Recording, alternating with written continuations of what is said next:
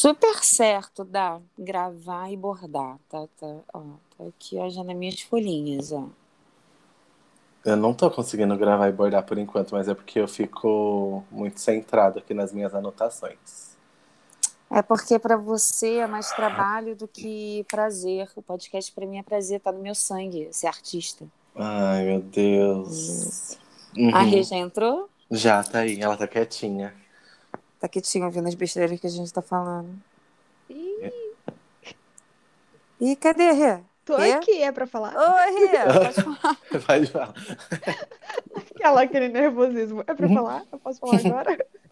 Pode, vamos lá. Então eu vou começar? começar. Vou. Então, deixa eu dar uma respirada. Espero que minha voz não falhe no meio do episódio.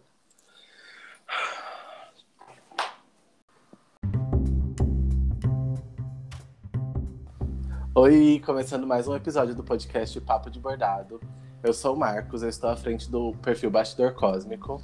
E eu sou a Renata, à frente do Acordei Bordando. E o podcast Papo de Bordado é para você que não é a bela adormecida, mas vive enfiando o dedo na agulha. Na roca, né? Não, na agulha. A agulha tá na roca, então é na agulha. Ah, Você pode começar, continuar o episódio, Marcos? Sim! E para o episódio de hoje, convidamos uma bordadeira incrível com trabalhos maravilhosos que eu sou super suspeito para falar, porque eu tenho um deles aqui na minha casa. E ela viralizou com um bordado de um burrinho e divide o seu dia em dois empregos. Ah, estamos falando dela com um nome maravilhoso, lindo. Renata da Solinha. Peraí, peraí, peraí. Não entra agora não que eu perdi as Tem palmas palmas. aqui. Ah, vamos, plateia. Palmas? Ih, peraí, peraí. Isso, entrou a plateia. Poxa, vocês estão Ê! atrasados, plateia. A plateia hoje atrasou aqui. Vamos lá. Seja bem-vinda, Renata! Muito Obrigada. obrigada por aceitar essa loucura aqui desse podcast. Então, eu estou muito feliz de estar com você aqui, porque eu sou muito, muito, muito, muito fã do seu trabalho. E eu quero Ah. esse burrinho para mim aqui em casa, assim que eu tiver dinheiro para comprar. Ai, que felicidade de ouvir tudo isso. Aquele Ai. nervosismo básico, porque, né? Falando com a Renata e com o Marcos, muito Ai, chique. gente, é essa muito famosa. Rê, conta um pouquinho da sua história. Então, é, eu comecei a abordar, eu tava naquela busca desesperada por um hobby, sabe? Quando você não faz nada no seu tempo livre e você vira a Mônica do Friends, que você só quer limpar a casa. E aí eu fui e achei o bordado. E aí eu marquei com uns amigos e assim, eu odiei. Todo mundo sabia o que estava fazendo, todo mundo ia lá, metia a mão, ninguém fazia nem risco, o povo já ia Mas você combinou com os amigos de quê? No curso? não, de bordar em casa. A gente foi na 25, comprou algumas coisas e ia bordar em Ah, casa. tá. E beleza. aí, eles, nossa, saiu coelho, saiu flores, e eu- o meu não saiu nada. Eu falei, gente, isso não é pra mim. Larguei, dei as minhas coisas. E aí parei. E aí, quando foi em 2019, uma amiga minha falou: Não, vem cá que eu vou te ensinar direitinho. E aí ela me levou na 25 de novo, comprei tudo de novo. E aí, dessa vez, eu não parei mais. Até que eu fiz a solinha em agosto do ano passado e comecei a pintura de agulha, que agora também é uma paixão que eu tenho. Eu amo fazer degradês para qualquer coisa que seja. Mas o, o- a pintura de agulha veio logo assim? Tipo, ah, comecei a bordar, deu certo, vou me Não, enfiar na veio- pintura de agulha. A pintura de agulha veio assim. é, em agosto eu fiz o- a solinha e a pintura de agulha surgiu mais ou menos em novembro, porque como eu entrei na solinha, eu entrei no mundo do Instagram do bordado, né, que é um mundo à parte. Aí eu comecei a ver trabalhos em pintura de agulha. E aí eu vi e falei, tipo, eu quero fazer isso, mas eu acreditava que eu não conseguiria fazer isso. Até que eu fui lá, comprei o curso da Arara, e aí foi onde fui deslanchando, né? Não, e o engraçado é que você tá falando assim, ah, eu acho que eu não consigo fazer aquilo, eu tenho certeza, porque eu já tô aqui. Mas é assim mesmo. Gente, eu fico parada, eu não sei. A gente tá falando aqui que você tem um outro emprego, você, você é arquiteta, né? Sim. A gente, eu, eu tô louca pra saber como é que você concilia isso, porque pintura de agulha, vou te falar, é, então, leva, né? E eu acho que o seu tempo é tão curto quanto o meu, que é, eu só 24 consigo- horas por dia. Não, então, mas é as crianças aqui tomam muito do meu tempo. Elas só estão estudando a partir das é, a, a, partir da uma hora da tarde. Então, uma hora elas entram, eu venho para casa e tem, começo a fazer tudo que eu tenho que fazer, porque cinco e meia, cinco e quarenta e cinco eu já tenho que sair para buscá-las. Então, quer dizer, tem um, um pedacinho ali, depois só tenho depois quando elas dormem. Então, para a pintura de agulha, essas horinhas aí delas no colégio, eu tenho certeza que eu não vou conseguir fazer uma orelha de qualquer Consegue. bicho que você queira. Eu, Consegue. tô falando da minha capacidade. Você é capaz talento. de qualquer coisa. Do meu talento nulo. Tô falando eu. Não, mas eu... eu, acho que é, depende, é, é, prática, né? Porque a primeira, primeira pintura de agulha a gente não, não consegue fazer em poucas horas, mas depois, conforme você vai, vai bordando e vai é, aprendendo mais o ponto, vai pegando mais o ponto, aí você consegue ser um pouco mais rápido. Não que assim, nossa, aí agora você vai ser tipo flash da pintura de agulha. Mas é, você consegue ser mais ágil, assim, em algumas coisas. Então. O que atrapalha muito na pintura de agulha é essa troca de, de linha, né? Assim, de cor. Aí acho que é isso que, que demanda mais tempo. Então, o que eu tenho notado, quanto mais eu faço pintura de agulha, mais eu demoro para fazer trabalhos em pintura de agulha. Tal avesso, sabe? Por quê? Porque, por exemplo, principalmente agora que eu tô pegando muito pet, o que acontece é que quanto mais eu vou fazendo, mais detalhe eu vou vendo. Hum, Então, sim. mais cores eu vou colocando, mais troca de linha vai tendo, mais, eu- mais observação. A gente pinta basicamente com a foto do lado, assim, literalmente, né? Basicamente. Uhum. Então, isso leva tempo. Mas eu acho que dá para conciliar sim, porque, poxa, Renata, você faz uns pontos cheios maravilhosos, amiga. Não, mas eu acho que. Mas sabe aquela coisa do. é, eu acho que o fato de você também ter começado e. é, cara, me apaixonei por isso e, e você. Eu acho que é, todo o trabalho que você faz hoje é pintura de agulha, correto? Ou não? É, a maioria sim. Agora, por exemplo, eu tô bordando um black work, assim, eu adoro black work e eu Sim. não pretendo Nossa, largar. maravilhoso. Eu tava vendo aí, a gente vê a antítese, né, do, do, do, daquelas linhas fininhas, assim, monocromáticas e a sua pintura de agulha do lado. É maravilhoso. é muito lindíssimo. maravilhoso. É, eu falo que, que são os opostos, né? Sim, é maravilhoso. Mas então, isso eu consigo, beleza. Agora, pegar um montão de linha, colocar, eu sou muito enrolada. Aí eu esqueci já qual é o degradê. Escolha de degradê, gente. Escolha de degradê. Eu sou péssima, sou péssima. Aí você tem que me dar tudo muito mastigadinho. Olha, eu acho que eu te perguntei quando eu fui fazer o coelho lá. Eu acho que eu te perguntei quatro vezes qual era a cor do, do azul. Entendeu? Então, eu não tenho essa sensibilidade. Mas não tô falando, gente, todo mundo, todo mundo que tá escutando, todo mundo tem capacidade para fazer pintura de agulha, ok. Exatamente. Só que assim, eu acho que não é a minha praia. E como eu já vi algumas bordadeiras famosas falando também que não é a praia delas, eu me deu um quentinho no coração. Tipo, É. eu acho que eu não sou. Eu não tô tão errada aí na vida. Então, E cada um, cada um vai pegando um estilo, né? Por exemplo, você tem um estilo que é muito seu, assim. Você vê aquele, aquele bordadinho dos livros, eu amo. Que você vê aquele Ai, ponto eu- cheio sério? perfeito. Não, Sério, primeiro, meu ponto cheio não é perfeito, mas aí a gente entra ali no buraco do, do eu achar que nada Da meu síndrome é do perfeito. impostor. Da síndrome do impostor. Exatamente, que a gente vai ter que tocar nisso todos os episódios, a gente não vai sair A desse, Renata, desse a Renata buraco. não, não supera a síndrome do impostor. né? Não, não Aí supera. eu acho que quem trabalha com coisa manual é bem difícil não ter síndrome do impostor, porque é um negócio que a gente faz com as nossas mãos e a gente tem mania de desvalorizar o que a gente faz com as nossas mãos. Ah, e é, e é aquela coisa também do gosto, né? Ah, ah, tem, tem coisa que a gente olha e fala assim, cara, isso aí não tá legal, e tem gente que vai amar aquilo. Mas é, a, é, a gente, eu falo que eu não tenho estilo, né? Mas eu falo que eu sei exatamente o que eu gosto de fazer. Ponto cheio é uma coisa que eu amo. Então, às vezes é até difícil na hora que a gente está dando aula, a pessoa fala assim, tá, mas esse preenchimento aqui, me dá outros preenchimentos. Eu, ah, mas ponto cheio é maravilhoso. Vamos botar aqui um ponto outros cheio. preenchimentos? Isso é incrível. Ah, isso é incrível, exatamente. Aí eu tenho até uma dificuldade, assim, porque eu, é, bordado livre é livre, né? Mas hoje Sim. eu tô muito falante, vamos lá. Fala aí. então. Tô muito falante. Bom, é, como você se apresentou um pouquinho, Renata, Hum. eu queria que agora você falasse um pouco sobre essa sua dupla vida, dupla jornada. Dupla jornada.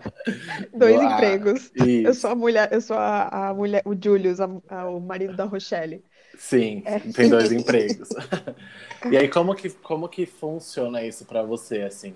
Porque eu devo imaginar que antes da pandemia você não precisava, você não seguia com essa carreira aí de, de dupla jornada de trabalho, né? Não.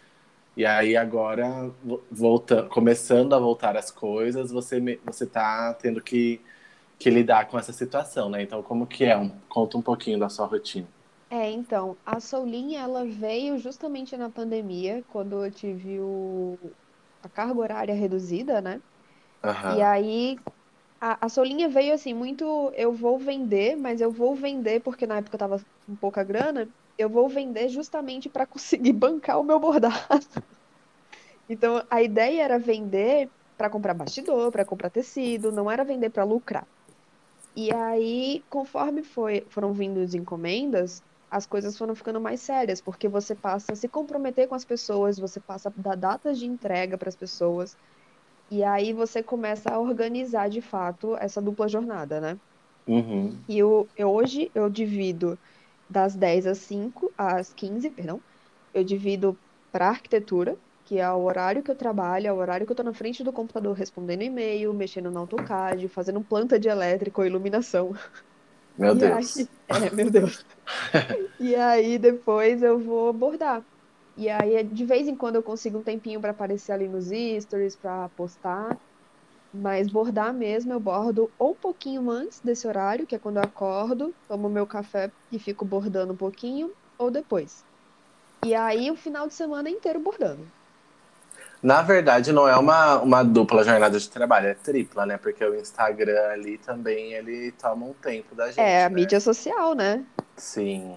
É outro trabalho. E ainda sem contar que você ainda tem que pensar na casa, tem que limpar a casa, tem que lembrar que vai comprar papel higiênico, fazer almoço. Tem um É. monte Ai, de gente, coisa. terrível. Eu tive que ir no mercado hoje, mas não quero nem falar derrota. Mas vamos lá. É, continuar, senão eu me perco no, no assunto, acabo desabafando, ainda nem chegou na hora dos quadros. Então, e aí fica meio que isso. E aí essa linha começou a aparecer mais pessoas, né? E conforme apareceram, foram aparecendo mais pessoas, é, foi se tornando uma parte da renda e sim, foi se tornando um segundo emprego, porque eu comecei a me dedicar co- àquilo como de fato um emprego. Se eu quero que isso seja um emprego, eu tenho que me dedicar como emprego. Uhum. Então, assim, eu tenho um calendáriozinho com as entregas para os clientes, que eu tô ali me, me disponibilizando e me responsabilizando para entregar o produto para essas pessoas. Então, eu acho muito importante eu ver isso e encarar isso como, de fato, um emprego. Então, assim, tem dias que eu vou estar cansada, porque eu passei o dia compatibilizando pla- planta de estrutura, mas eu vou ter que pegar ali o bastidor e vou ter que bordar, entendeu? E aí entra um pouco a dificuldade de trabalhar com a parte criativa, porque às vezes a gente está tão esgotado que o criativo não, não flui. Então, Uhum. assim, no caso das prontas entregas, de fazer séries, no início eu conseguia fazer mais livremente porque eu tinha menos encomendas. Então, minha cabeça ficava ali pensando o que é que eu quero bordar agora. Mas no caso que eu tenho mais encomendas agora, eu não consigo muito pensar, e aí rolam uns bloqueios criativos, entendeu? E aí eu fico, me atenho mais ao que o cliente quer e tento dividir isso para entregar no prazo. Ah, eu imagino. E, a- e aí a pintura de agulha surgiu nesse, nesse período aí de, de início da soulinha. E aí é um trabalho que te é, ocupa bastante tempo, né? Então já, já, você já, não, já tem que dividir a sua jornada ali em dois empregos, e aí a sua jornada do bordado você tem que dividir ainda em tempo ali da, de pintura de agulha e em tempo para criação de, de séries, enfim, fazer o seu, o seu outro trabalho de, de black work, né? É, então, e as- a, pintura de agulha tem bordados que eu levo 26 horas fazendo. Então eu Nossa. tenho que, tenho que dividir direitinho ali. E assim, sem contar com a parte da escolha da cor, né? Que o Marcos acompanha bem. Eu, eu Sim. desmancho um monte de vezes. Eu faço um monte de exercício para ver se o degradê ficou bom. Mas, Eu testo. mas, mas eu não entendi. O Marcos acompanha por quê? Porque vocês ficam conversando muito, é isso? Ai, Você manda as coisas pra ele? Eu A gente Que amizade é esse? É que amizade é essa aí que eu não, Olha o que eu não ciúme. sabia? Gente, Eu sou é, a Renata Postiça. ah, é outra Eu sou o backup. Não, é, pô, encontrou alguém que, que é tão bonito quanto você, né, Marcos? É eu Ai, que acordo, Deus. eu acordo desse jeito, você não quer falar comigo, Ai, entendi. brinca. Ó, eu vou, eu vou aceitar o elogio, porque o Marcos é gato, hein? Nossa, Ai, meu é. Deus. É o muso, é o muso desse podcast. Não, é, então, mudando um pouco, saindo completamente dessa, você quer contar uma coisa? É, a gente fez, eu não sei nem se eu já falei aqui no podcast isso, a gente fez aquele, aquele Rios, né, do... É, para divulgar o primeiro podcast. Uhum. Então, o Marcos começou mostrando um pouco, né? Ele acordando várias vezes e tal, e depois eu correndo atrás da minha criança, correndo, correndo com o meu bordado. Aí eu fui Eu divulgar, amei. eu fui divulgar na minha turma de alunos e elas falando que meu marido era lindo. Aí, nossa, mas seu marido é tão bonito, que cabelo lindo do seu marido. Eu, não, não é meu marido. E eu acho que eu tô com meu marido mesmo há tanto tempo que o, que o Marcos não era nem nascido ainda. Eu tô pegando novinho. Tava parecendo que eu tava pegando novinho, né? Ai, tá, Mas eu tá bem queria- na fita, Renata. Tava tá bem muito bem na fita. Diego falou que não queria nem mostrar a foto dele mesmo pra ele não Mas ficar, eu não amei. ficar mal. Eu amei o seu filho pegando bordado e saindo correndo. Não, Renato, você não tá entendendo que agora ele acha que ele pode fazer isso real, porque antes ele tinha que estar filmando. Agora ele olha, mamãe, minha mãe, tô correndo, tô correndo. Eu, não, Me não filma, é me filma. É, tipo É. isso. Mas Ai, volta, volta, mais. voltou ao assunto. Voltou, Desculpa, voltou. gente, voltou. Então, você, é, você se, se considera uma pessoa organizada pra- por você manter essa organização aí na sua rotina? Ou, ou é tipo assim, você se organiza, mas acaba fazendo o que dá? Eu literalmente faço o que dá. Assim, Aham. tem dias que não dá pra bordar. Eu tenho tendinite, que é- eu me autodiagnostiquei, né? Porque meu dedo estava tremendo sozinho. Tipo, depois de bordar 26 horas, o dedo estava tremendo sozinho. E aí eu falei, bom, isso deve ser tendinite, ok. E aí eu tenho algumas vezes que eu tento dar um intervalo de bordar, porque eu sei que mexer no computador já dá, já é ruim, né, pra mão. Mexer no Sim. celular também é, tensiona bastante. Então, assim, tem vezes que eu falo, não, agora eu vou, eu sou obrigada a descansar. E aí eu vou ver uma série, um documentário e tento parar um pouco para poder dar um descanso para minha mão, né? Porque fica- eu já postei inclusive nos stories, fica tremendo. E eu achei absurdo, absurdo não, né? Acho que é até esperado, o tanto de bordadeira que respondeu falando que tinha a mesma coisa. E aí passaram dicas de fazer compressa, de comprar uma luvinha para imobilizar. Tem muita bordadeira que tem tendinite. Tem que fazer um alongamentozinho, né? Antes de É, começar, tem uns alongamentos. Então, aí por isso que eu falo que eu faço o que dá, porque eu não tenho, eu não tenho maturidade para seguir isso e falar, ai, agora eu vou bordar, eu vou fazer um alongamento. Não, eu começo a bordar até sem óculos. Depois de três horas eu falo, nossa, que dor de cabeça. Eu, ai, esqueci o óculos, sabe? Eu vou botar o óculos. Amigos que estão ouvindo esse podcast, não façam igual a Soninha, Não tá? façam Não isso. Alonguem-se, por favor, usem óculos. Alongue. Eu não tenho, eu também não tenho muita mania de, de alongar, assim. Na verdade, é, é uma, uma prática que eu não peguei, sabe? Porque eu, Ai, a gente é do tudo uma jeito- influência. É, super má influência. Porque do É, jeito eu que eu também não queria acordo- falar, é, eu também não queria falar, né? Porque senão vai parecer que a gente está aqui, mas não é o certo, gente. Não, Não é o faça certo. como nós. É, existe alongamento para isso. Mas eu só, come... eu só vou me alongar mesmo quando o meu olho começa a tremer. Porque aí eu sei que eu já tô super estressado com aquilo. Sim! Aí O falo, "Ai, olho deixa... começa a tremer. aí eu falo deixa, eu... deixa eu me alongar para ver se eu dou uma desestressada aqui. Aí eu me alongo de qualquer jeito mesmo, enfim. Até na hora que Postura. tenta fazer o certo, faz errado, de qualquer jeito. Não, na hora que eu tento fazer o certo, dói mais do que o Eu errado. achei que É ele fosse "Ah, dar uma dica errado." decente, ele deu uma- é, foi péssimo, piorou. Não, gente, não dá, não é pra seguir. eu Não só tô, façam só tô isso, gente. compartilhando aqui. Procurem no YouTube, tem vários vídeos de alongamento. Os vídeos eu Sim. separei, eu só não fiz. Ai, a Renata Dâmia. É Dâmia ou Dânia? A Renata da. A Renata Dani, ela faz uns alongamentos. Isso, isso, ela já fez. Eu acho que tem até no destaque dela. É, ela. Ou do, Ensinando, ou, né? É, ou dela ou do clube, né? Ensinando Aham. a fazer os alongamentos certos. Sim. Ela é um bom exemplo, gente. Ela é um Sigam bom ela. exemplo, sigam Sigam ela. ela. E aí, Rê, você estipulou metas para a Soulinha ou também foi só acontecendo assim?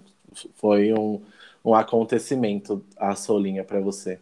Então, eu não, não fazia ideia que a Soulinha ia chegar onde chegou. Uhum. É, eu sei que perto de muita gente eu não sou nada, pelo amor de Deus. Mas, assim, pra mim é muito. Que, né? que, que, que, que isso? Que frase é essa? Não, porque assim, Já falou quando- da, da- do, da- do alongamento que não faz, agora já tá falando que não é ninguém, pelo amor de Deus, Não, gente. é que assim, a gente vê, é, tem, uma, tem umas bordadeiras muito grandes, né? Mas Ah, assim, sim. pra mim, quando eu fiz 100 seguidores, eu falei, gente, não cabe aqui em casa, então peraí, Uhum. sabe? Muita gente. É. E aí agora eu, eu consigo manter uma lista de encomendas, mas eu não tenho uma meta, porque assim, eu ainda tenho o conforto de ter o meu outro emprego na questão financeira, né? Então eu não me cobro para atingir metas, eu me cobro para manter a Soulinha funcionando, porque eu sei que a minha a Soulinha virou o meu backup ali, o meu plano B. Se tudo der errado, mas mentira, não é se tudo der errado, não. A Soulinha já deu certo e a Soulinha é o meu plano A, na verdade. A Soulinha é a sua pizza de Parma com gorgonzola no Nossa, final de chique. semana. Bem Meu italiana, bem Deus, muito gostosa. chique. Mas é isso, assim. E aí eu, eu me, me dedico à Soulinha para que a Soulinha cresça e eu consiga, quem sabe, um dia ficar só da Soulinha, sabe? É um Sim. desejo, então. É um Ai. desejo, um desejo real. Gente, eu acho que todo mundo que, que, que criou uma marca assim nesse período de quarentena é, sofre com isso, né? Assim, acho que agora a gente vai adentrar mais esse assunto do, o, tema principal do, do podcast, que é o trabalho CLT versus o, o empreender, né?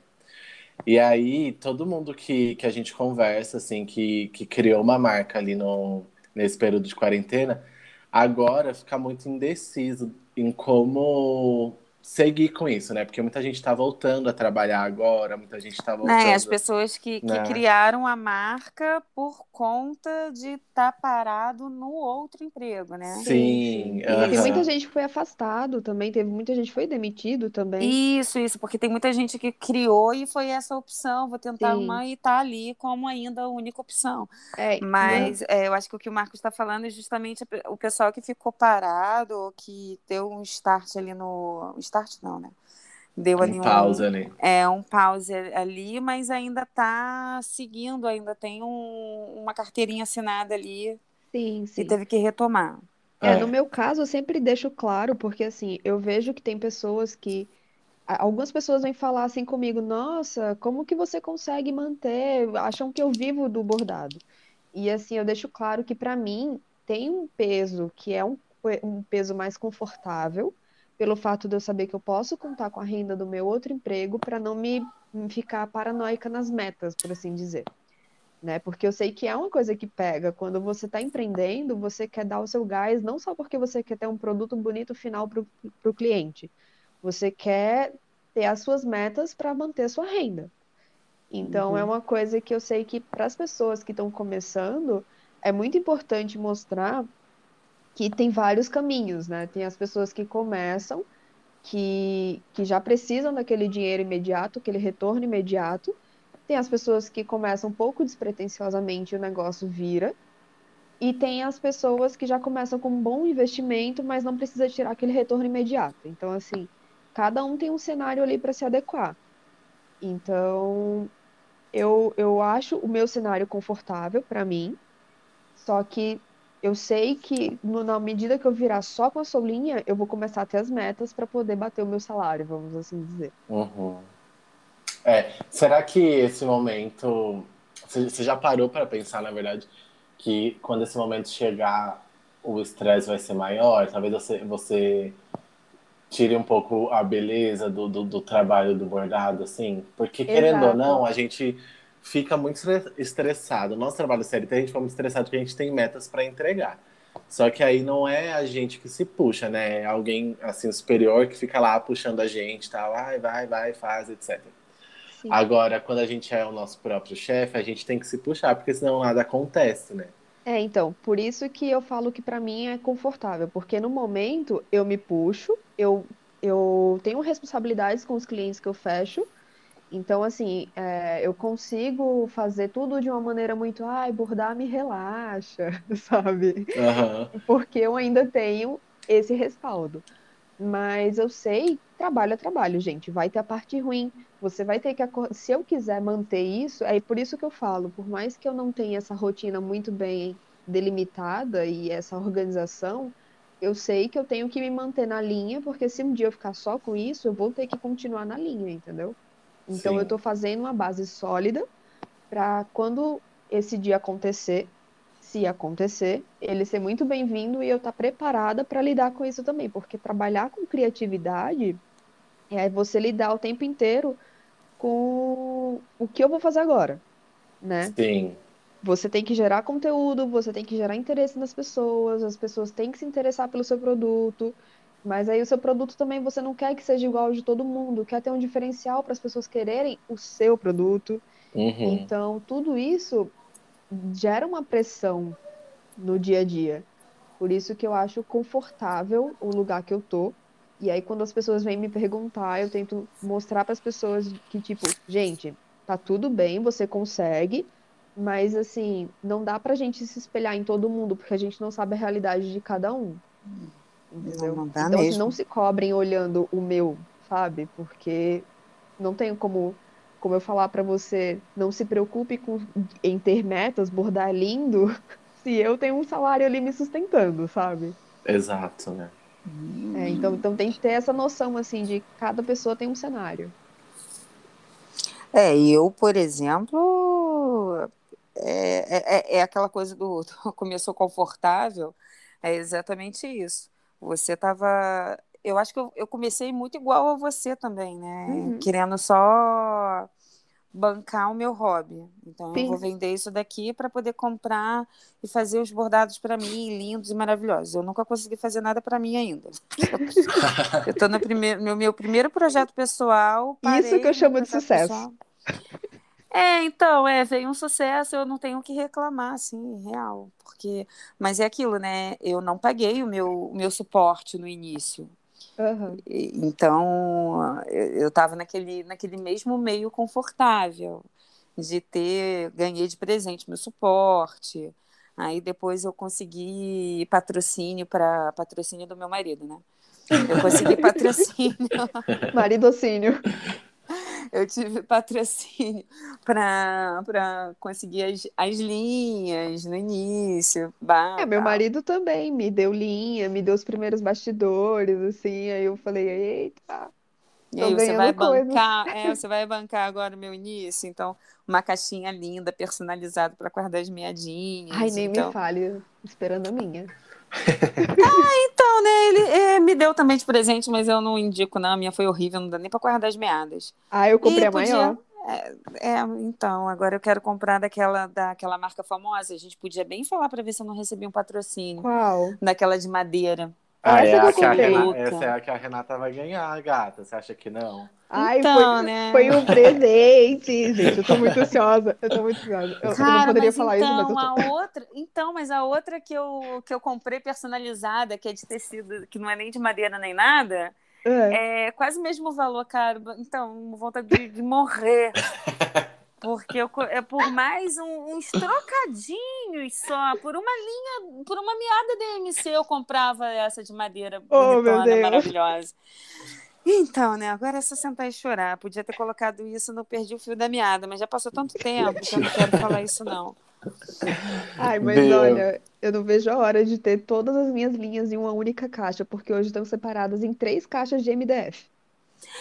Então, Renata, ah, mas a gente vai fugir do tempo, que eu queria tanto te perguntar como que você coloca aí. Você guarda em degradê, em marca? Como é que você guarda? Eu escutei você falando que precisava de uma ajuda no podcast passado. Eu escuto todos os podcasts.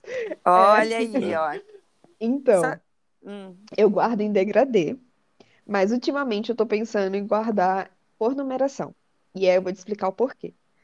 Porque o degradê, ele é muito útil na hora que você vai fazer as pinturas de agulha, ou qualquer degradê que seja, sem ser necessariamente realista. Mas quando você é, quando você vai comprar linhas novas, a chance de você comprar linha repetida é muito grande. Então, assim, se você botar numeração sequencial, você consegue olhar lá depois e não, não derrapar nisso. E ainda assim vai ficar uns degradês feitos, que são os degradês que a própria marca da linha que você usar, seja da Círculo ou seja da Anchor, ela vai ter. E aí eu tô pensando agora em mudar tudo isso para colocar em ordem numérica, mas aí eu tô esperando a minha bendita caixa chegar. Mas aí você vai colocar em ordem numérica e vai colocar várias caixas, né? Uma para cada marca. Não, É aí é que tá falando, aí é que tá, aí que tá acontecendo, quer dizer, aí eu vou receber uma caixa que tem, cabe 320 meadas, não é possível que eu tenha mais que 320 meadas. Se eu tiver, eu vou, eu vou ter que me tratar, porque eu tô gastando dinheiro a rodo. Ai, Renata, eu quero muito ver Amiga, essa eu acho caixa. que tem. Eu acho que tem. Sabe por quê? Porque a gente começa a organizar as caixas, no, a gente acha, acha meada assim, ó. É. Aonde nem, nem imaginava que ia ter. Então, Eu é... sei que pelo menos 220 eu tenho, porque eu tento fazer uma planilha de, de estoque. E aí eu Você guardo. podia bem passar também. é, é, Não quer, revender, não quer vender, não, essa planilha aí? Eu vou pegar, vou deixar minha planilha toda em branco e vou te passar, você só coloca Eu recebi num, num, num grupo, gente, uma planilha que veio lá do, dos Estados Unidos, sei lá de onde vem, É. tudo em inglês. Uma planilha maravilhosa, com uma fórmula que coloca também quantas, quantas metas você tem, quantas você precisa, Gente, quantas você tem daquela cor, é maravilhosa. Eu mas quanto demorei. precisa? Ele lê o futuro? Não, não, quando precisa assim, tipo, ah, eu preciso de um projeto, eu preciso comprar aquela meadinha que eu não tenho. Então você consegue sinalizar ali. Esse, São esse é o- aí onde mora o perigo. Quando precisa de um projeto assim, ah, eu não tenho mais o dois branco, eu preciso comprar o dois branco, mas eu também não tenho esse, não tenho esse, não tenho. Aí quando você vê, você compra 40 cores diferentes. Não, eu sou daqui que compra 40 cores diferentes, mas que não é a que você precisa para o projeto. É o problema. Exatamente. Eu sou péssima. Aí eu fiz, fiquei uma tarde inteira colocando nessa planilha. Cadê a planilha? Ai, meu Deus, não sei onde que eu, não sei. Quando eu achei a planilha, achei ela zerada de novo. Eu tô. Então, eu salvou. preciso de uma. Então, Renata, por favor, se você puder, se você for uma pessoa legal realmente, eu tenho certeza que você vai mandar para mim essa aí que você tem. E eu tô tentando Então, mas é fazer só uma planilha com a numeração. E aí tá separada por cores na planilha. E aí agora eu quero deixar ela por ordem numérica, porque eu percebi que era um desastre, porque às vezes tem um amarelo que é, é sequência de um rosa. E aí eu fico lá procurando o número para poder não comprar o errado, sabe? Ah, é muito difícil. Eu vou te mandar quando eu arrumar. Aí eu te mando. Ah, tá Gente, bom. Eu tenho um problema com essa questão de, de organização de linha, assim, e de comprar linhas, porque eu, fa eu penso assim na minha cabeça, ah, eu quero fazer um projeto tal, e aí eu não tenho essas linhas, aí eu vou e compro as linhas, e aí quando eu vejo, eu não fiz nem o projeto, e as linhas eu já tinha. E aí acontece isso comigo, assim, tem um urso que eu fiz no começo do, da Bastidor Cósmico. E aí eu quero muito refazer esse urso, só que agora fazendo ele em ponto matiz mesmo, pintura de agulha, porque eu já, já catei o ponto, então já aprendi, eu quero fazer, tipo, refazer ele. E aí toda vez que eu vou comprar meada, eu compro trocentos tons de marrom, e eu nunca tenho o marrom certo para fazer alguma coisa. A Renata da, da Solinha sabe, porque eu tô fazendo uma shih tzu que eu achei que ela era cinza, Cinza. mas na verdade ela é marrom. E aí eu não eu tenho 300 mil marrom ali. Você tinha o tom, você achou, depois que eu falei, usa esse. Aí você falou que ia comprar, e aí depois você achou. Mas eu comprei também, tá? Era que eu não falei essa parte. Mas eu achei e comprei. Então, assim, gente, eu sou péssimo pra linha, mas eu acho que, igual a Emily falou lá no primeiro episódio, linha nunca é demais. Não, nunca é. Então eu, eu, tô, tô- eu tô me apegando a essa informação. Lin- Linha Não, nunca é não é, demais. mas o problema todo é que, por exemplo, eu tenho uma caixa grande agora, eu tô com três caixas separadas, eu tô com três real Nossa. e faltando, porque eu quis colocar uma só com azul e verde, uma outra que tá os outros Chique. tons e tudo mais. Aí, qual o problema? O problema de linha não quer demais, que eu comprei três armarinhos da Emily eu não sei o que, que eu não tenho para poder colocar em plaquinha e eu não tenho tempo de colocar Sim. em plaquinha. O armarinho da Emily, inclusive, eu não tenho tempo, não, não, não dá tempo de você verificar as linhas, porque se você, ou você tem que comprar no susto, porque É. você some, É, gente, mas eu acaba. comprei, eu comprei no susto as últimas três, duas vezes eu acho que eu comprei, e eu não sei o que, que eu não tenho para colocar. E depois, depois que eu vi que a Renata, a Renata Dâmia, eu não sei, É. Dânia, eu tô, então, enfim, Renata, desculpa se você ouvir esse episódio. É, a Renata da, a Renata do clube, ela diz que ela não coloca em plaquinha, ela deixa as meadinhas ali. E eu estava fazendo tanta coisa ao mesmo tempo que estava terminando e eu não estava repondo na plaquinha. Então eu acho também que isso é um sinal de sucesso. Falei assim, nossa, eu tô com muito sucesso, porque eu tô fazendo tanta coisa, que eu tô tendo Exatamente, você não tem tempo de tempo. colocar em plaquinha. Então as minhas coisas estavam todas emboladas em, na meada, é, algumas fora de plaquinha. Então eu, hoje eu não sei o que, que eu tenho. Aí eu pego a minha caixa cheia de meada e fico procurando o tom ali. Eu até queria saber um jeito de organizar as meadas, mas sem ter que colocar em plaquinha. Porque como eu faço Então. muito ponto cheio, às vezes numa, numa folha eu termino quase uma meada. Então não, fa não, não faz sentido eu ficar enrolando em plaquinha se eu sei se eu- que eu vou quase acabar aquilo ali, sabe? É, então, mas aí, o, pra mim, o problema de deixar na, deixar ela como ela vem é que ela começa a embolar, porque e no meu caso eu só trabalho sempre com um fio.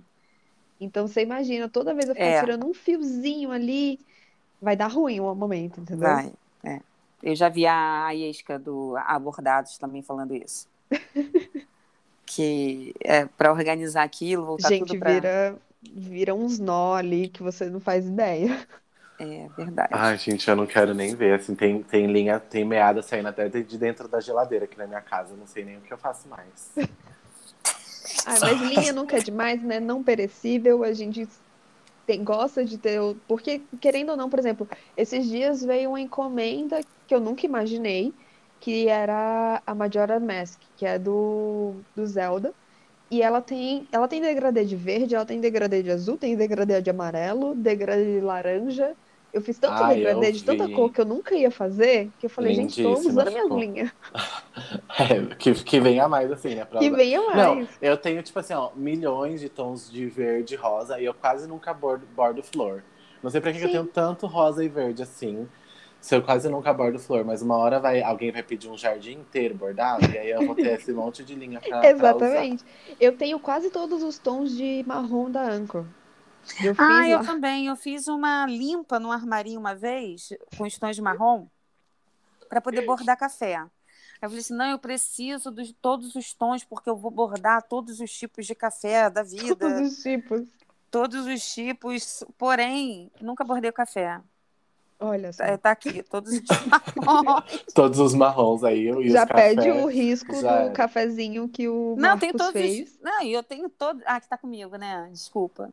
É, ele tá com você. Não, eu tenho todos os é, tons, né? E achando que. E eu acabo bordando tudo que o Marcos tem, to- eh, os tons que o, Ma- que o Marcos é, tem e que não precisa, porque eu acabo Oh, bordando um Deus. montão de jardim. E- Qualquer dia a gente vai trocar. Eu, eu mando as minhas verde e rosa pra você, você me manda os marrom. É, fica trocando que nem figurinha. É, porque eu tenho um montão de risco de café. Cada hora alguém me marca no risco de café diferente, mas eu acabo não conseguindo bordar os meus, os meus cafés. Enfim, aí fico nisso. É um desabafo. É. É, desabafa aí, eu tô cheia de. De, de desabafar, Renata. É, eu já é o segundo É. episódio, mas esse não, esse eu tô bem, gente. Hoje eu tô ótimo. Ô, é Rê, eu tenho uma outra pergunta pra você É. em relação a. Rê sou Ah, eu, tá, Marcos? Não vem é. com intimidade com a. É, Ah, então é amiguinho e tal. Eu sou o backup, calma. É. hum. Gente, eu tô mais confuso que sei lá o quê.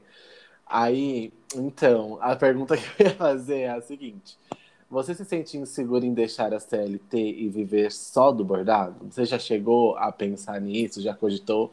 Ou, tipo assim, você tá adiando essa. Eu tô perguntando isso porque o meu, pro meu lado pessoal, eu só tô adiando essa conversa comigo mesmo, tá? Então eu só tô tipo, ai, não, depois a gente vê, depois a gente vê. Então é por isso que eu quero saber de você, assim. Se sente É, insegura? então. Ou não? Eu, eu me sinto extremamente insegura. Eu não vou mentir. Aquele lugar que eu falei antes é muito confortável para mim. E aí, é, querendo ou não, também tem outro fator, né? Eu tô há oito anos no mesmo lugar, então gera um comodismo, assim, absurdo. E esses dias, inclusive, eu até postei falando que tava difícil e tudo mais, e era justamente sobre isso. Esse assunto bateu na minha porta e falou: Oi, vamos conversar. É. Vamos bater um papo aqui. E aí surgiu várias questões na minha cabeça de onde eu queria estar, onde eu me imagino estar. E, e eu acho que esse, esse, esse momento está chegando cada vez mais próximo, sabe? E aí eu vejo na Soulinha uma coisa que tem potencial para fazer, eu vejo uma coisa que eu consiga viver mesmo daquilo.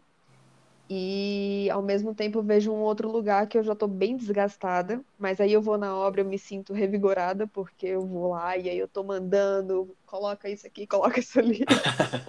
e aí a gente se sente, se sente bem. E aí tem outras questões também, né? Como a gente já tinha conversado, de, por exemplo, a minha própria mãe, ela fala assim para mim, ai, mas é tão lindo você ser arquiteta. É lindo, assim, o diploma é bonito mesmo, eu gosto dele mas ao mesmo tempo não é a profissão que está me fazendo feliz no momento. Então, assim, tem esse lado de ter um pouco de a gente descer um pouco desse salto, porque assim, às vezes eu costumo dizer que às, vezes a vida da gente segue em caminhos diferentes, que não é o que a gente esperava, não é o que a gente imaginava, mas não significa que você não vai ter sucesso naquilo. E o sucesso é uma coisa muito relativa.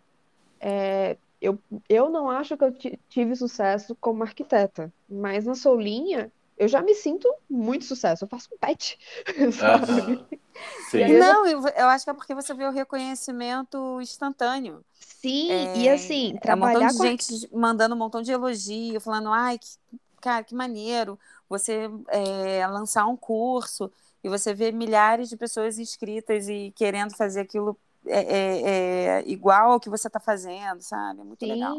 Não, e assim, trabalhar com arquitetura, eu trabalho com arquitetura mais residencial. Trabalhar com arquitetura residencial, vocês sabem, se tem cliente cobrando coisa de bordado, que é só um bordado, uma decoração, você imagina como o cliente está com, com você no telefone quando você está fazendo o banheiro dele, quando você está mexendo na sala dele, na iluminação, e ele está pagando aluguel e a casa própria dele está toda revirada, sabe? Uhum. Então, assim, é, bem, é trabalhar com obra é muito estressante. Eu gosto, eu me sinto bem na obra, mas ao mesmo tempo trabalhar é muito, com obra é muito estressante. E aí esse tem isso de dessa questão, né? O que é o sucesso? Para mim, hoje eu priorizo muito mais a minha saúde mental e talvez eu trabalhar no conforto da minha casa, eu conseguir fazer os bordados que eu gosto, pegar as encomendas que eu gosto, dar atenção, ter essa troca com as pessoas pelo Instagram, porque, gente, a comunidade de bordado tem um amor assim que é incrível.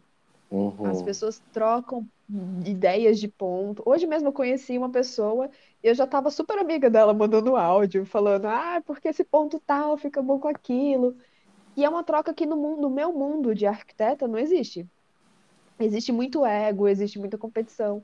Então, assim, é, hoje eu vejo que talvez a Soulinha seja muito mais o que eu quero para o meu futuro do que onde eu tô. Então é, é, largar um pouco disso de, ah, mas eu tenho um diploma e agora eu vou ser bordadeira? Não.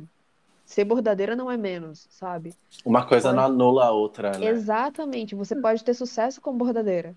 Não, é, eu acho forma. que muito, muita dúvida que eu vejo, que eu já até conversei com, com uma amiga é, sobre. É, porque você trabalha com encomenda, você não tem aquele dinheirinho certo ali no final do mês, né? Você. Sim. Então, tem, tem mês que você está ali trabalhando para caramba e tem outro mês que você está pedindo, pelo amor de Deus, para o pessoal comprar uma flor bordada para você ter Mas isso coisa. aí é trabalhar com comércio, né, no geral. Isso, assim. exatamente. Então, eu acho que o mais difícil, quando você, tá, quando você já está acostumado a ter aquele, aquele salário variável, é uma coisa. É, eu trabalhei é, muito tempo com comércio, trabalhava muito com comissão, então, às vezes eu não sabia quanto que eu ia receber no final do mês e eu não podia fazer uma conta. Eu estou acostumada hoje a, a, pagar tudo à vista, não parcelar muito, Porque eu não sei se eu ia ter dinheiro para poder pagar aquela parcela. Então, hoje eu estou com aquela, aquele dinheiro ali, eu tenho que. Eu, dá para eu comprar. No mês que vem eu já não sei. Então, Sim. quando você já trabalha assim, com valor é, é, variável, um salário que você não sabe quanto que vai cair no final do mês, eu acho que é fácil. É, falando fácil, assim, você já não está acostumado com aquele certo. Uhum. Agora, quando você já tem aquele, aquele certinho ali no final do mês, todo mês, já, já ganhando aquilo, e trocar por uma coisa que você não sabe se aquele mês é, vai ser um, um, positivo ou não, aí eu acho que, é aí pesa entra, mais. É aí que entra as metas que o Marcos falou, né? Que eu falei que eu estou num lugar confortável porque eu não preciso ter essas metas. É. E aí vão entrar as metas de eu tenho que vender tantos bordados por mês para ter o meu mínimo, que vai ser X. Uhum. E aí vai entrar uma pressão a mais e não é só a pressão de tenho que entregar para o cliente na data tal, mas é a pressão do preciso pagar minhas contas. E aí precisam fechar, precisam fechar a encomenda também, né? Porque às Exato. vezes você estipula lá, tipo, ah, tenho que vender X bordados por mês para fechar um salário. Mas o, às vezes você responde, tipo, o dobro de, de orçamentos que não tem resposta, né? Então aí você fica naquela insegurança. É, Eu, particularmente, aí... sou assim. Trabalhar com comércio é isso, você passar orçamento e não receber resposta, muitas vezes, assim. Sim. Isso acontece até na arquitetura. Às vezes a gente faz um estudo inteiro para o cliente, passa o estudo e o cliente some. Acontece. Só que aí, gente... no meu caso, eu sou contratada para trabalhar em um escritório. Então, assim, esse, esse desgaste não vai ser meu, porque eu sou contratada da pessoa, né? Uhum. Mas existe em todos os lugares, todas as etapas de emprego vai existir isso. A minha, o meu case maior aqui nessa questão é porque, assim, é, eu enxergo no bastidor cósmico uma coisa que eu comecei do zero e que eu colhi frutos com, com ele, sabe? Assim, e que eu vejo também muito potencial na marca. Mas, ao mesmo tempo, eu tenho essa questão do comodismo, porque eu também estou há sete anos na mesma empresa. E não é assim uma empresa que super me estimula. Uhum. E, assim, às vezes a gente tem que implorar por um, por um elogio, sabe? Por um feedback positivo do, do nosso trabalho. Porque às vezes. Ai, gente... amigo, super te entendo. Nossa, é muito difícil. Às vezes a gente entra num piloto automático que é assim: você só vai trabalhar, bate ponto e volta para sua casa porque não tem estímulo nenhum ali. Você não consegue, você não, não, não recebe estímulos de como está o seu trabalho, o que você precisa fazer para melhorar, o que, o que já está bom. Você não, não recebe é. isso. E aí, você, você sendo seu próprio chefe, é diferente, porque você consegue ver esses estímulos. É isso que a Renata da Corey Bordando falou, de, de você receber elogios ali diretamente no Instagram, também é uma é um gás maior, é um né? Sim. Não, e assim, você entrega uma encomenda e aí a pessoa manda uma mensagem para você falando que amou, que chorou, sabe? Você toca em lugares as pessoas e as pessoas te passam isso. E você fica, gente, eu nunca senti isso na minha vida, sabe? Sim. E aí você se descabela, fica horas fazendo plantas, indo pra obra, um monte de coisa, e você não tem nenhum obrigado sabe? Porque no final é aquilo, tipo, você não fez mais do que sua obrigação. Exato. Então, então assim, é querer biscoito? É um pouco de querer biscoito, mas eu acho que a gente precisa desse feedback pra gente ir melhorando, assim. Não, não só, assim, um feedback positivo, mas também, por exemplo, algum falar, ah, o seu atendimento você poderia fazer isso que seria legal, ou você poderia é, fazer seu embrulho assim que não, gente, legal. A empre... ah, as empresas, é porque eu, eu, eu, trabalhei numa empresa que ela tinha esse feedback, é, chamava todo mundo toda semana, a gente era reconhecido, batia um palma, não era reconhecido uhum. financeiramente. É, é. mas isso, era isso reconhecido. A gente tinha um reconhecimento, então a gente tinha um estímulo, né, para a gente continuar e tal, era muito legal. Então, era uma, uma empresa que é, valorizava muito a pessoa que entrava como estagiário, então tinha um crescimento ali, Sim. era bem legal. Então, então é, eu acho que é o que está. A, a maioria das empresas hoje, a maioria, né? Eu vejo muitas empresas hoje é, buscando também esse lado, esse lado mais humanizado. É, então, É. as pessoas procuram, mas eu acho que as- elas não conse- conseguem aplicar, porque aí vem, vem também daquele, da síndrome do pequeno do po- poder, sabe? Que tem uns chefes, por exemplo, eu trabalhei na empresa incrível, o chefe era incrível, só que a pessoa que dá- tomava conta dos estagiários não era uma pessoa incrível, sabe? Fazia você lembrar o tempo inteiro que você era um estagiário. É tipo isso. Então, assim, às vezes a empresa quer ter isso mesmo, a pessoa lá em cima, lá em cima, ela tá tentando implementar, mas aí quando você vai passando de pessoinha para pessoinha, até chegar em todo mundo, sempre vai ter alguém ali que vai dar uma de eu posso mais do que você, então você vai fazer isso só porque eu estou te pedindo. E aí entra nessa hierarquia que, querendo ou não, trabalhar para si é muito mais confortável, porque você não vai ter isso, é você por você. É verdade. Ai, é complicado, né? Eu acho É que, assim, complicado. é, a, a empresa. Enfim, eu acho que também existem empresas que, que, que também têm isso como valor, assim, sabe? De, de, de motivar as pessoas, mas é isso que, que a Renata da Solinha disse. Que às vezes, como é repassado para pro, É toda hierarquia, né? é. Aí acaba que, que é passado por- é repassado de uma maneira diferente, aí não, aquilo não é suficiente, né? Sim. E outra, palmas não, não, não paga conta, né? Palmas não, Exatamente. A não gente paga quer boleto. dinheiro na conta. É, E é. aí também entra, obviamente, que para você largar o seu emprego, por exemplo, no meu caso, que sou formada, para largar, entra naquele negócio do você está largando o seu diploma para fazer artesanato, sabe? É como se eu estivesse vivendo na minha arte na praia. É. Meio que não é isso, assim, eu estou empreendendo, eu, eu tô fazendo esse exercício comigo também, né? Que é de, não, você não está fazendo sua arte na praia, você não está fazendo arte ataque, você está fazendo bordados em- sobre encomenda, é arte, e não é uma, uma coisa banal, assim. É a Não, gente é- aprender a valorizar mesmo. É. Não, é necessidade de todo mundo, de todo mundo te julgar de alguma forma. É isso. É, sim, Ninguém e está aí vendo o que, parece... que você está fazendo, ninguém sabe qual é o teu trabalho, ninguém está sabendo o que, que você está sofrendo com aquilo ali, com aquele trabalho. O teu chefe pode ser legal, Sim. mas o chefe da outra ele pode não ser. Então Exato. você não está na, pele da pessoa, só apoia. Só apoia. Às vezes a gente só quer apoio, a gente não está pedindo a sua opinião, é isso. Exatamente. Exato, E assim, é. é uma coisa tão pequena, né? Tipo, apoia a pessoa, você tá vendo que a pessoa tá feliz com aquilo, você tá vendo que a pessoa tá levando aquilo a sério, tipo, você faz carimbo, você faz cartão, você, sabe, é um negócio, não é um, um- não é que eu tô vestindo meu biquíni e indo com minha canguinha na praia, nada contra, que é arte do mesmo jeito. Mas eu tô ali fazendo um negócio, vamos assim dizer, top. Então, assim, acho que a gente tem que começar a valorizar, porque é, as pessoas, inclusive as pessoas quando vêm comprar, tem muita gente ainda que não sabe como o bordado é complexo. Então, assim, e acaba julgando o bordado como algo inferior, e não é inferior, sabe? Eu gosto muito das pessoas que colocam bordado no lugar de arte, porque é o lugar que ele tá. Sim. E é a mesma coisa a galera que não, não valoriza, que vai que, que recebe um orçamento e fala, nossa, mas esse é o preço? Nossa, mas você usa a linha de ouro?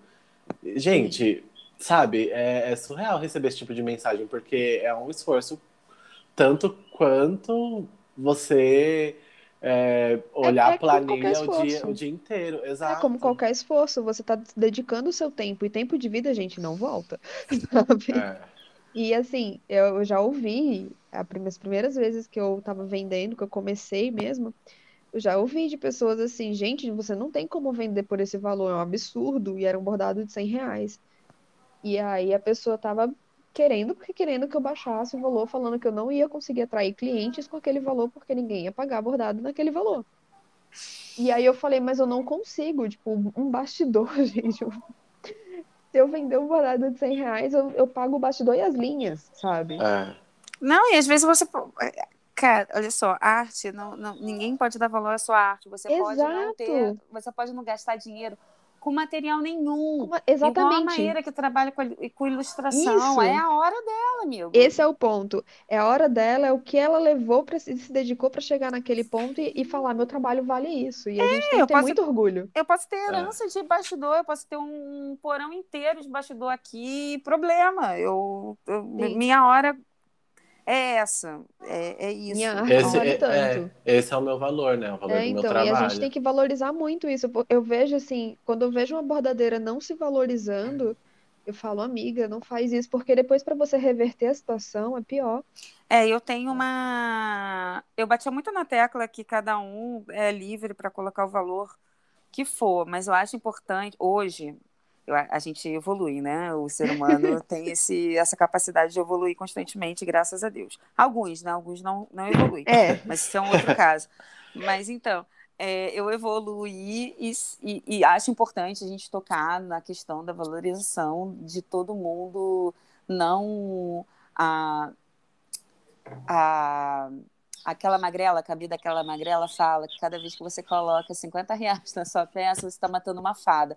Não matem fada. Então, é, é, é isso, é a gente conseguir isso, falar para a gente valorizar. E é um efeito tá cascata. fazendo.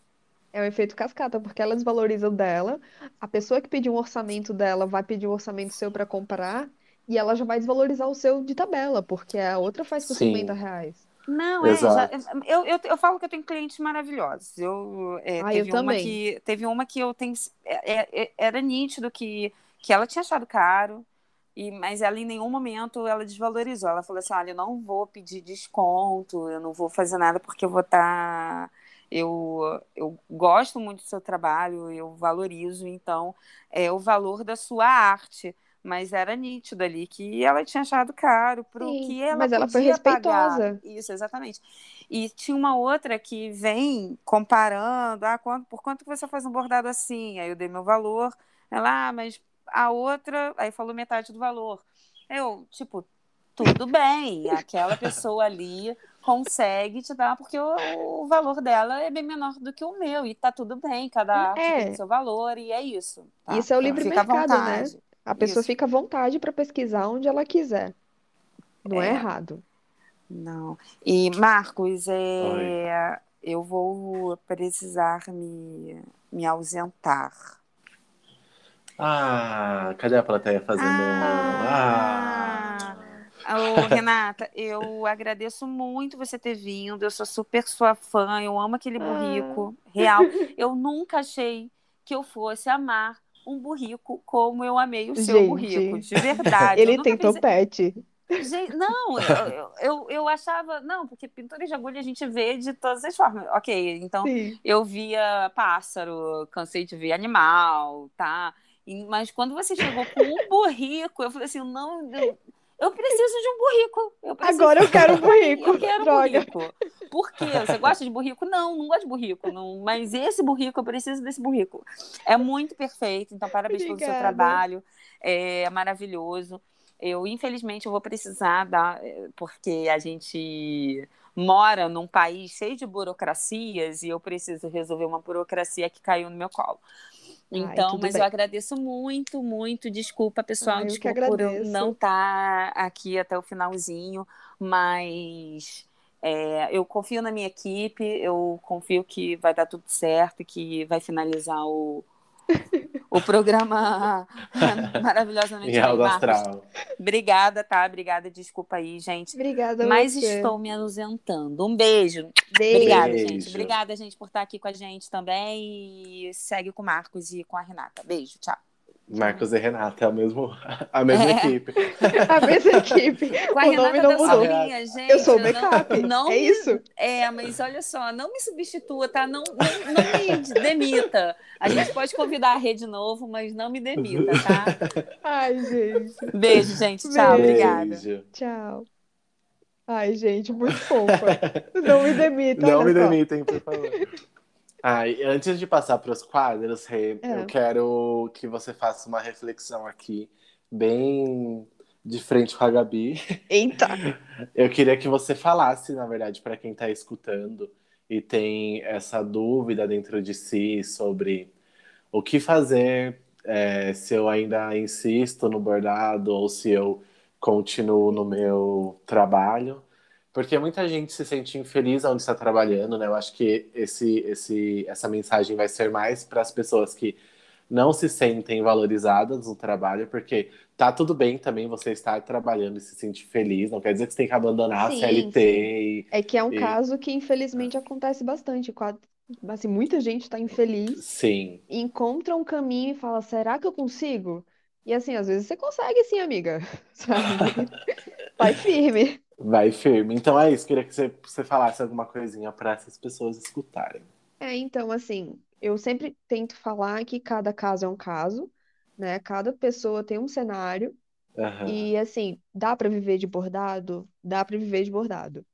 Se depende da sua renda, depende de onde você está, depende do que você está disposto a fazer. É uma coisa que eu costumo dizer muito para as pessoas: número de seguidores não é número de venda. As Sim. pessoas acham que você consegue muito seguidor e logo você tem um número exorbitante de vendas. E muitas vezes não é. Tem bordadeiras que têm pouquíssimos seguidores e tem agenda lotada e tá ali o tempo inteiro vendendo, tem uma cartela de clientes que está sempre comprando, sempre consumindo. Então, Sim. assim, o, o primeiro passo, se você tem a zona de conforto para manter e tentar começar um outro, eu prefiro fazer assim, né, indo gradativamente, até eu falar, não, aqui tá confortável, então eu vou conseguir largar isso aqui para ficar no confortável. Então, assim, se você consegue manter, também é, é isso, é cada um com um cenário, porque tem gente que não consegue.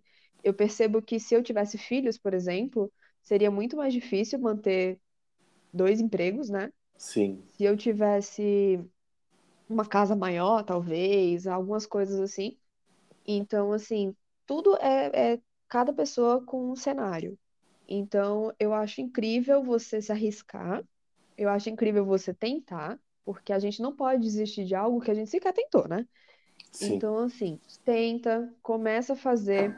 A, a ideia que eu dou pra galera que quer começar Instagram, faz um, um monte de bordadinho e se programa para ir postando, porque tudo o que você faz é conteúdo. O seu avesso é conteúdo, o seu processo é conteúdo, o, a embalagem que você está fazendo é conteúdo, o próprio bordado é conteúdo, tirar uma foto de zoom do seu bordado é conteúdo, fazer um rios bordando é conteúdo. Então, tenta se organizar para manter esse conteúdo, que hoje a divulgação da internet ajuda muito você a vender. Então, você mantém um conteúdo ali constante para tentar alcançar as vendas. E aí, nisso, você tem, tem que se programar para tentar chegar no lugar de vou viver somente do bordado. Caso uhum. você não tenha essa opção, o custo para começar a fazer bordados não é caro. A gente acha que é muito caro porque, como a gente estava falando, a gente compra trocentas linhas. Mas eu comecei basicamente fazendo tudo preto. Então, assim, só precisa ter uma linha preta e um, um algodão cru e um bastidor. Então, o custo inicial não precisa ser alto, não precisa ser caro e você vai comprando na medida que você for vendendo. E, e assim, não tenha medo de arriscar, porque às vezes a gente está num lugar infeliz e aí você encontra um, um, lugar que te acende, que te deixa feliz, que te proporciona pagar os seus boletos, né, que é o principal. Sim. Então, assim, a gente tem que também tirar esse medo de, ai, mas você vai ser bordadeira, você vai largar o seu diploma. Isso não é questão de sucesso. O diploma não necessariamente é um sucesso. A gente vive num país que as pessoas acham que ter graduação é obrigatório. E não é. Isso não significa que você vai ser melhor ou pior que ninguém. É só uma coisa que você estudou. E se você largar, você vai continuar sendo aquilo pro resto da sua vida. Eu sei que se eu largar arquitetura, o meu olhar que a arquitetura me proporcionou vai ser pro resto da vida. Eu sempre vou olhar as coisas e, e eu vou trazer bagagens para isso. Como eu fiz a série de Florença, baseada em arquitetura que tanto estudei, é, história da arte, e consegui ir a Florença. Como eu fiz a como eu fiz a série das mãos, que o olhar de arquitetônico me fez perceber algumas coisas. Por quê? Porque eu tive é, eu tive aulas, né? Eu tive aulas de história da arte, eu tive aula de estética. E a mesma coisa vai para todo mundo, sabe? Tem gente que, que, sei lá, tem diversas profissões Mas você consegue encaixar e você nunca vai deixar de ser aquilo. O estudo é uma coisa que ninguém tira de você. É Mas você verdade. pode se transformar e ter sucesso de outra forma, não necessariamente com aquele estudo que você teve. Então, assim, você não vai perder o seu diploma porque você vai ser bordadeira. Você só vai falar assim que você se respeita e você no momento quer viver daquilo e tudo bem. Tá tudo bem. A gente tem que aceitar o tá tudo bem, né? É. E do mesmo jeito que, que você parou ali para investir o seu tempo no bordado, gente, se não der certo, não é vergonha nenhuma você voltar pro CLT, Exatamente. Não Né? tem, não tem É isso, vergonha e, e não é. dá certo. Sim, é isso que você falou mesmo. O seu, o seu diploma não vai ser anulado. Então, uma coisa não vai anular a outra. Você só deu ali um stand-by na sua carreira, de, de, de enfim, qualquer profissão ali, qualquer estudo seu, para você depositar a energia ali onde tá te fazendo bem naquele momento. A partir do momento que, o bordado, que a venda ali pela internet não tá acontecendo e não tá mais te fazendo bem, não, não tem vergonha nenhuma você voltar para o que você estava fazendo antes. Exatamente. A gente tem que ver, assim, é o que eu sempre falo, quais são os piores do cenário, né? Quando eu, eu penso isso, inclusive quando eu tinha 18 anos, eu vim morar em São Paulo, eu morava em Natal, com meus, meus pais, eu sou de Natal, e eu vim morar em São Paulo, e aí eu, eu vim, e aí todo mundo fala, nossa, que corajosa. Eu falei, gente, qual o pior cenário? Eu voltar para casa dos meus pais, que eu já conheço, que eu sei como que é, entendeu? Então a gente tem que Aham. trazer isso. Qual o pior cenário se você não focar mais na sua carreira, de com o seu diploma ou com sua formação, e você focar em uma coisa nova? O pior cenário é você correr atrás de volta da sua formação. Então, assim, ou tentar coisas novas também, tem tanta coisa por aí, tem gente É, que se procura. a- a- É assim, a gente pensa muito onde a gente quer chegar, mas a gente não pensa que a vida é o caminho até lá. Então, assim, sim, gente, a gente vai passar o resto da vida inteira caminhando, o resto da vida inteira se achando e se perdendo também, né? Normal. Então, a gente coloca umas cargas muito pesadas nas coisas às vezes. E esse- esses dias eu tô exatamente com esse questionamento. é, O Marcos tem esse questionamento, acho que todo mundo, uma hora, tem esse questionamento. No, sim. as pessoas olham ali é um- uma fração do que a gente mostra no Instagram e acha que tudo é perfeito, que a gente tem muitos clientes, que a gente vive muito bem. E não, tem os perrengues também. A gente passa perrengue, trabalhar dá trabalho pra caramba, não é tão romântico, mas ao mesmo tempo é gratificante porque você tá fazendo algo que você gosta. É. E é o, é o seu, é o seu esforço ali reconhecido o tempo todo, porque é você que vai estar valorizando o seu trabalho, é você que vai estar valorizando o seu tempo. Então, o dia que você tiver mais ou menos, que você não quiser trabalhar, você sabe que no outro dia você vai trabalhar um pouco mais, mas você pode se dar esse luxo de É, faltar do trabalho, porque você está respeitando o seu tempo. Então, gente, eu acho que é isso, assim. Ah, eu e a Renata não estamos falando para vocês irem amanhã com a carteira lá e pedir demissão, pelo amor de Deus. não façam isso, Não calma. façam isso. Mas é, se é um questionamento, se é uma dúvida muito constante dentro de você, algo que, que chega a te causar agonia mesmo, porque às vezes tem dia que eu me sinto assim, agoniado Sim, eu também. do, né, do que que eu vou fazer, porque é, querendo ou não, é, vai a Bastidor Cósmico vai fazer um ano, então é um ano que eu tô dedicando é, o meu Seu tempo, tempo né?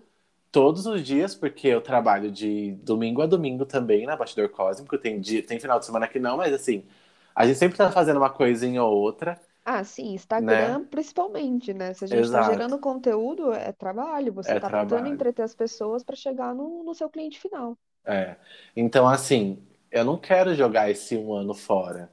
Exato. Mas se acontecer de eu não conseguir é, sair do meu trabalho CLT, não quer dizer que eu também joguei esse um ano fora. Esse um ano serviu de aprendizado para mim, ainda Sim, mais como, como pessoa mesmo. Eu cresci muito como, como pessoa, não só no, não só pro lado profissional, mas pro lado pessoal também. sim. Então é, é saber lidar com essas questões, olhar para dentro e, e aceitar que uma hora esse assunto vai chegar e você vai ter que estar preparado para É, ele vai bater na sua conversar. portinha. É, sim. Vamos conversar. E aí você vai ter que colocar aí os seus pó- pós e contra, e como a Renata disse, todo mundo tem a sua O versão cenário, e o né? seu cenário. É. E é Bom, bem isso, gente, assim. É isso. É, é bem isso, Agora, assim, a gente tem que, que normalizar o. Eu não estou mais afim de fazer isso e agora eu vou fazer isso. é, sim. E, e acreditar em você, hein, gente? Tipo, tem que, tem que, que, que dar esse valor, assim, no, no seu trabalho, porque senão ninguém vai valorizar. E a gente sabe muito bem que isso acontece, né? Que É. ninguém valoriza. Então, se você não se valorizar, É, infelizmente. que nem a RuPaul's fala, né? Se você não consegue se amar, quem que você vai conseguir amar? Ah, pois é. Amen, amen. Amen. Bom, então agora nós vamos para os quadros. Vou começar com o quadro Fio da Meada. Para você que não sabe o que é o Fio da Meada, Fio da Meada é aquele momento que a gente vai falar algo de negativo, algo de ruim que aconteceu durante a semana, voltado para o mundo do bordado ou não. E é um momento de desabafo, um momento que a gente vai aqui chorar as nossas pitangas. Então, quero que a Renata comece falando o fio da meada dela. Perdi o fio da meada. Bom, já vou chorar minhas pitangas. Eu passei, eu passei mais de um ano em total home office e essas últimas semanas eu fui para obra. Tem o lado muito bom, né? Que você vai, você acende, tipo, ah, é isso que eu fiz, eu adoro isso. Mas rolou um medo de sair de casa, de ir para um local cheio, sabe? De ter que ficar pensando de não vou tirar a máscara. E, e rolou uma insegurança também, como profissional, por estar tanto tempo, né? Aham. E assim, esse é meu último perdi o fio da. Porque foi um, um, um momento assim que você que eu fiquei muito muito impactada assim de sair, não só de sair de casa, mas de eu estou tão focada na Solinha que aí eu, eu me lembro da onde eu sou, da onde eu vim, né, no caso, Aham. que é o que é a arquitetura e aí eu porque eu, an- antes, agora, né, voltei para ficar em casa, mas agora eu fico só no computador. Então, uma coisa é você lidar com o seu trabalho remoto, outra coisa é você lidar com o seu trabalho presencial. Sim. E, e também afeta muito, né, no, no pró- próprio bordado. Quem tem dois empregos, volta para aquele assunto de quem tem dois empregos, né, quem mantém o emprego e o bordado, fica muito mais corrido, porque você tem que ter um tempo de você ir para o lugar e voltar, e esse tempo é muito crucial, às vezes, quando você está bordando alguma coisa. E aí você vê, eu fiquei desesperada essas duas semanas, porque eu ficava, gente, não vou conseguir entregar as coisas. E deu certo, bateu ansiedade por ter que sair de casa depois de tanto tempo, bateu ansiedade, ansiedade por ter que me encontrar nesse lugar de novo, mas deu certo, gente. Mas assim, No fim deu, deu nervosinho. certo. É, mas É. nervosinho. Aham. Ah, eu imagino, porque é, beleza, tipo, a gente sai de casa para fazer mercado, enfim, resolver assuntos, correios, etc. Mas você tá indo para trabalhar, né? Então aí você fica Sim. nessa coisa, tipo, ai meu Deus, tanto tem, tanto de horas que eu vou ficar longe da minha casa com pessoas que eu não tenho contato, não tenho convívio assim no meu dia a Não, e uma dia. obra, né? É uma obra de um apartamento, no caso. Você imagina que é uma obra num apartamento que tinha, sei lá, 40 pessoas andando de um lado para o outro, sabe? Sim. E aí você ficava assim, tipo, gente, eu estava trancada na minha casa, na frente do computador todo esse tempo e tudo estava acontecendo, sabe? Aham. E aí vem um monte de coisa na cabeça, correria, que ao mesmo tempo é bom, né? Porque a correria faz você nem notar que o tempo passou, mas ao mesmo tempo é ruim que parece que você não vai conseguir fazer nada. Então, essas duas últimas semanas foi extremamente corrida para mim. Ai, eu imagino. É que é- tem esse tempo de você desopilar, assim, né? Tipo, eu primeiro eu estava só trabalhando em casa, agora eu vou trabalhar, tipo, presencial. Então, meu Deus, existe vida fora daqui do, do, do É, computador, o né? mundo tá acontecendo fora da minha casa. Sim. Ai, tenso. Bom, o meu perdi o fio da meada. Ele vai para um assunto que bem- é bem chatinho. Todo ano a gente sempre fala isso. Vocês escutam sempre alguém falando isso, eu acredito, né? Não sei qual que é a sua rede de seguidores. Mas nós estamos no mês de junho. E o mês de junho ele é marcado como mês do orgulho LGBTQIA+. É, devido à rebelião que teve Stonewall lá em 69, se eu não me engano. Se vocês não sabem o que é Stonewall, deem um Google aí, Pesquisem. pesquisem. E o que eu vou falar, o que eu vou dar o perdi o fio da meada, são para essas marcas que só procuram artistas e influenciadores é, que sejam LGBTQIA+, somente em junho para poder é, Pegar o Pink Money. Exatamente, se promover em cima de uma causa e aí depois o resto do ano todo mundo se omite, todo mundo é de biquinho calado e finge que nada está acontecendo, sendo que, infelizmente, no Brasil, é, nós somos o país que mais mata pessoas trans e LGBTQIA+. Então, é, esse é o meu perdi o fio da meada. São para essas Inclusive- marcas que poderiam fazer alguma coisa a mais, né? Inclusive, teve os Dias dos Namorados agora. Muitas marcas que fizeram campanhas com, com pessoas LG LGBTQIA+, sofreu Sim, com umas, umas quantidades de comentário que você olha, que você faz, meu Deus do céu. Eu tive amigos que tiveram a honra de sair em algumas marcas e, assim, você vê, gente, é absurdo, assim, as pessoas parece que vivem, não vou dizer nem em outra época, porque em outra época estava errado também, sabe? é, Então, assim, as pessoas parecem que vivem num cubículo e acham que todo mundo tem que ser igual a você. O sim, bonito do ser humano é ser diferente. A gente é, é único e cada pessoa tem o seu corpinho para fazer o que quiser na sua vida. exatamente.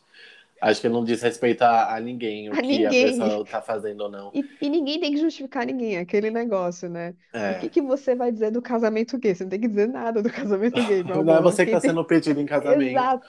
Quem tem que aceitar ou não é a pessoa que está sendo pedida em casamento, não é Sim. você. Deixa eu só te Gente, contar. é.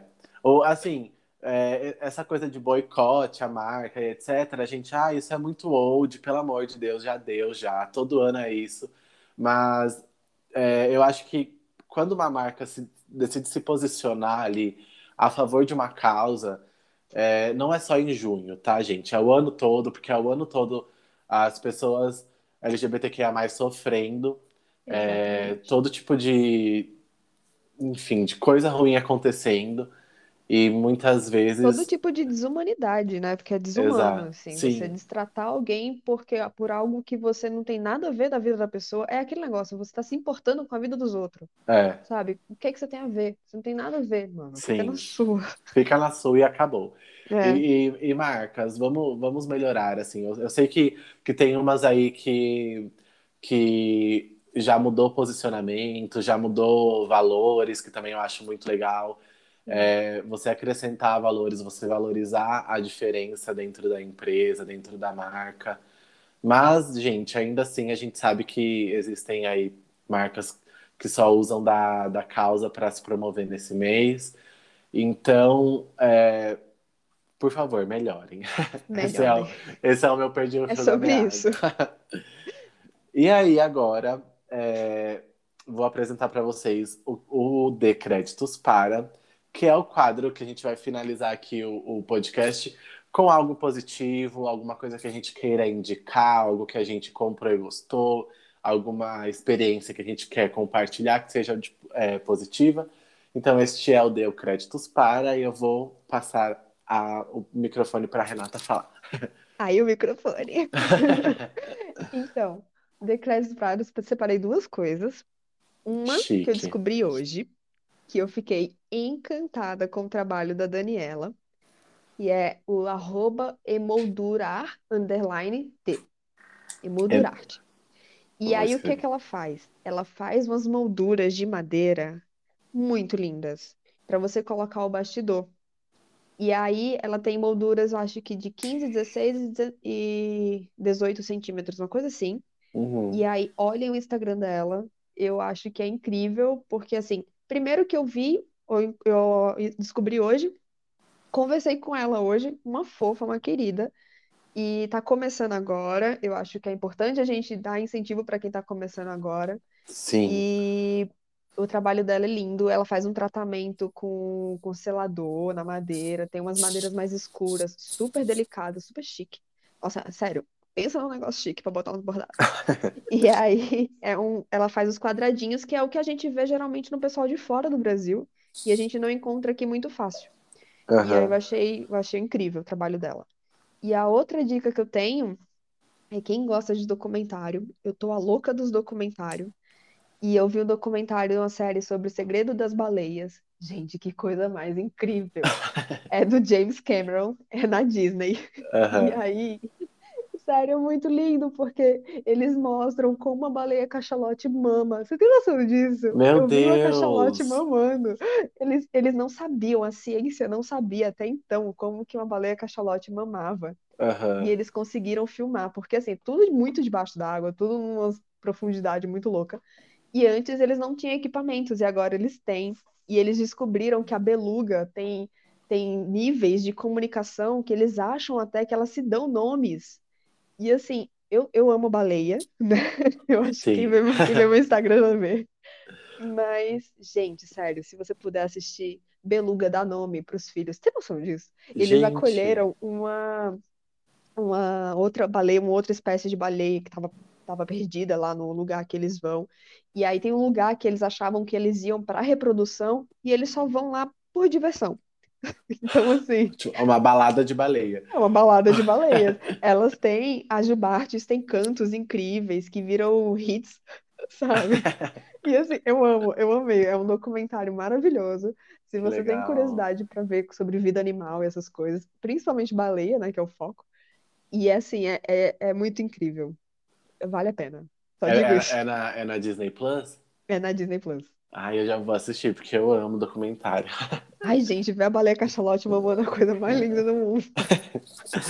Bom, o meu Decréditos Para é uma série da Netflix. É, ela se chama Sweet Tooth, Tooth. Ai, eu assisti! Gente, é Gente, assim, eu ainda não terminei, então não me dê spoiler. Mas eu tô, acho que no, no quinto episódio, e eu acho, tô achando incrível. ai, é muito É linda. muito linda, assim, a fotografia é surreal de linda. Eu amo É, série é que. Sweet Tooth de, de bico, né? É, Eu se então, vou na, na legenda ele fala, ele chama É bico doce. bico doce, né? Isso. Mas é, esse tooth é de dente também, né? É, não, Tuff, dente é teeth, né? Ah, é, Sei lá, sim. não sei. Ah, então, gente, é Inglês isso, enferrujado. tá? É bico doce, mas assim, qualquer, qualquer fotinha que você vê lá o de um menininho que tem é, tem dois, dois chifres. é essa daí. Mas é aquilo, tem umas séries da Netflix que o nome não ajuda, né? Sim, que é Porque, difícil de tipo, falar. não, não é nem difícil falar, mano, como é que eu vou indicar uma série pra pessoa e falar, assiste Bico Doce? Parece a música do É, Chitãozinho e Chororó. Tipo, mano. sim, Mas aí assisti você. bico doce. Mas aí é incrível que é de híbrido, né? Então, gente, é uma, assim, ela é uma história que se passa meio é, pós-apocalíptica, assim. É, tem um vírus que detonou a- o mundo todo. Lembra até um pouco. Tem, tem- na verdade, tem muita menção aqui ao coronavírus, né? Porque tem uma parte que a galera, tipo, usa máscara quando a, a pessoa tá infectada. Aí tem umas placas, assim, de distanciamento social de dois metros, Eu vou sabe? ficar Então, calada pra não dar spoiler. é, por favor. Então, assim, tem uma, tem umas coisas que, se você ficar ligado e presta muita atenção, você vê que eles colocaram ali é, é, menções ali ao coronavírus, né? Mas óbvio que não, não são menções, tipo, honrosas, não é uma coisa tipo, ai, vamos celebrar coronavírus. Só tá, tipo, colocando ali, é, porque como também é uma, é uma história que se passa depois de um vírus, então acho que eles pegaram essa realidade que a gente tá vivendo e colocou dentro da, da série. Eu, eu E pesquisei um pouco sobre a história também. Eu sei que tem uma HQ e que ela é um pouco mais sombria do que essa história aí que a Netflix tá. é, A história, na verdade, é a mesma, assim, mas a Netflix deu uma suavizada na história. deixou mais soft, né? Isso. Então, é, tá bem tranquila. Ela não é uma série muito curta, assim, os episódios são longos, mas é muito gostosinho de assistir. Você, nossa, você cria um, um apego aos personagens, assim Sim. que é gigantesco. Eu ainda não vi o final, provavelmente deve ser muito bom, porque a Renata tá super animada com me essa indicação. Mas assim, vale muito a pena assistir. Algum momento, se tiver aí de folga, quiser, quiser assistir uma coisa, tipo, alguma coisa que, eu, que indicaram, enfim, uma coisa legalzinha. Bico Doce. É Bico Doce. Bico Doce Chitãozinho e Chororó, é nóis. Na Netflix é muito gostosinho de assistir, é muito legal. Sim. Temos o episódio de hoje. Yeah! É, quero muito agradecer a Renata.